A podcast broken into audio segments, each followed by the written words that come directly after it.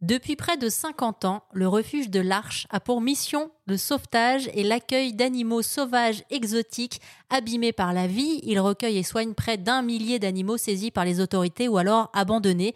C'est ce que nous explique cette semaine Jean-Marie Mulon, qui en est le directeur de ce refuge. Alors oui, le refuge de l'Arche s'occupe des animaux blessés, mais pas que. Oui, et, j'ai pour habitude souvent de, dire que là où nous euh, tendons la patte aux, animaux, nous tendons la main aux femmes et aux hommes. Euh, euh, ben, souvent aussi d'ailleurs victimes d'une société qui, qui, va trop vite, dans laquelle les, tellement tellement euh, facile malheureusement de, de, de, de, dérailler parce que parce que les aléas de, la vie euh, sont tels que on a parfois une situation, une, une famille stabilisée, puis tout, tout peut voler en éclats et on se retrouve rapidement dans, dans la marge.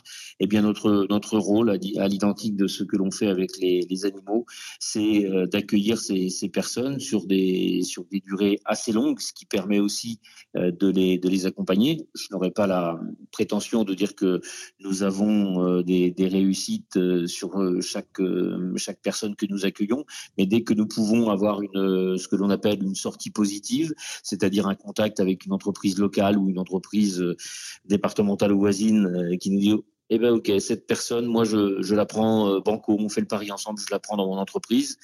Et croyez-moi que c'est presque une petite fête intérieure à, chaque fois parce que on est on se dit ben voilà, voilà, si, si on a sauvé, euh, nous avons actuellement 18 euh, personnes euh, en équivalent temps plein sur le chantier d'insertion, eh bien on, se dit que si une, deux, trois, quatre ou cinq sont sont sauvées, remises sur les rails, ben c'est important. Et puis on reste un lieu d'écoute, c'est-à-dire que des personnes qui sont venues chez nous en, en insertion peuvent repasser nous voir. Elles, elles font partie de, de, la famille et ce ne sont pas des, des mots surfaits. C'est vraiment comme ça que nous, nous fonctionnons ici. Et puis j'imagine aussi euh, que ces personnes qui sont sur le chantier d'insertion, c'est pas rien pour elles de se retrouver au contact de ces animaux aussi blessés. Forcément, il y a un lien qui se crée un peu particulier et ils se réparent peut-être mutuellement. Totalement, totalement. C'est exactement ce que euh, ce que nous démontre euh, un, grand un grand nombre de d'histoires d'humains et d'animaux qui ont on peut euh, se, souvenir de, de, ce, ça c'est dans le, dans le cadre de d'autres accueils, notamment de, de, de, personnes qui peuvent souffrir de, de handicap. De, eh bien, ce, ce, jeune homme qui était euh, qui était autiste et qui vraiment n'avait aucune aucun lien par la parole avec même avec ses proches qui faisaient des efforts énormes pourtant.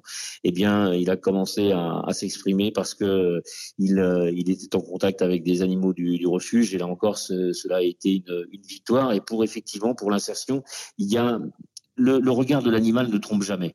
Le regard de l'homme peut tromper souvent, mais le regard de, l'animal ne trompe jamais. C'est-à-dire que euh, lorsque ce, feeling est présent, parce qu'il y a de la bienveillance, parce qu'il y a de l'attention, parce qu'il n'y a pas d'agressivité, souvent, souvent, souvent, cela donne de, très très beaux résultats. Et, vous savez, j'ai toujours euh, tendance à, dire que ici, euh, le, le patron, ce n'est pas moi, c'est bel et bien l'animal.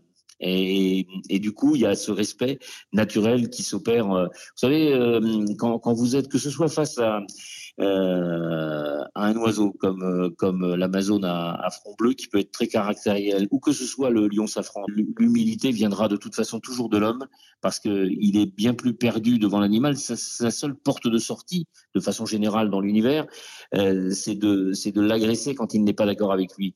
Mais, mais un, un primate, un oiseau, enfin plein tellement d'espèces. Quand il vous quand il vous regarde, il vous vous décortique sans doute assez bien, voire euh, tellement bien que cela pourrait ressembler à une sorte de scanner. Donc on est tout petit devant l'animal. Merci encore à Jean-Marie Mulon, qui est le directeur du refuge de l'Arche à Château-Gontier sur Mayenne, ainsi qu'à toutes ses équipes pour œuvrer elles aussi vers le mieux-être, le mieux vivre et le mieux agir.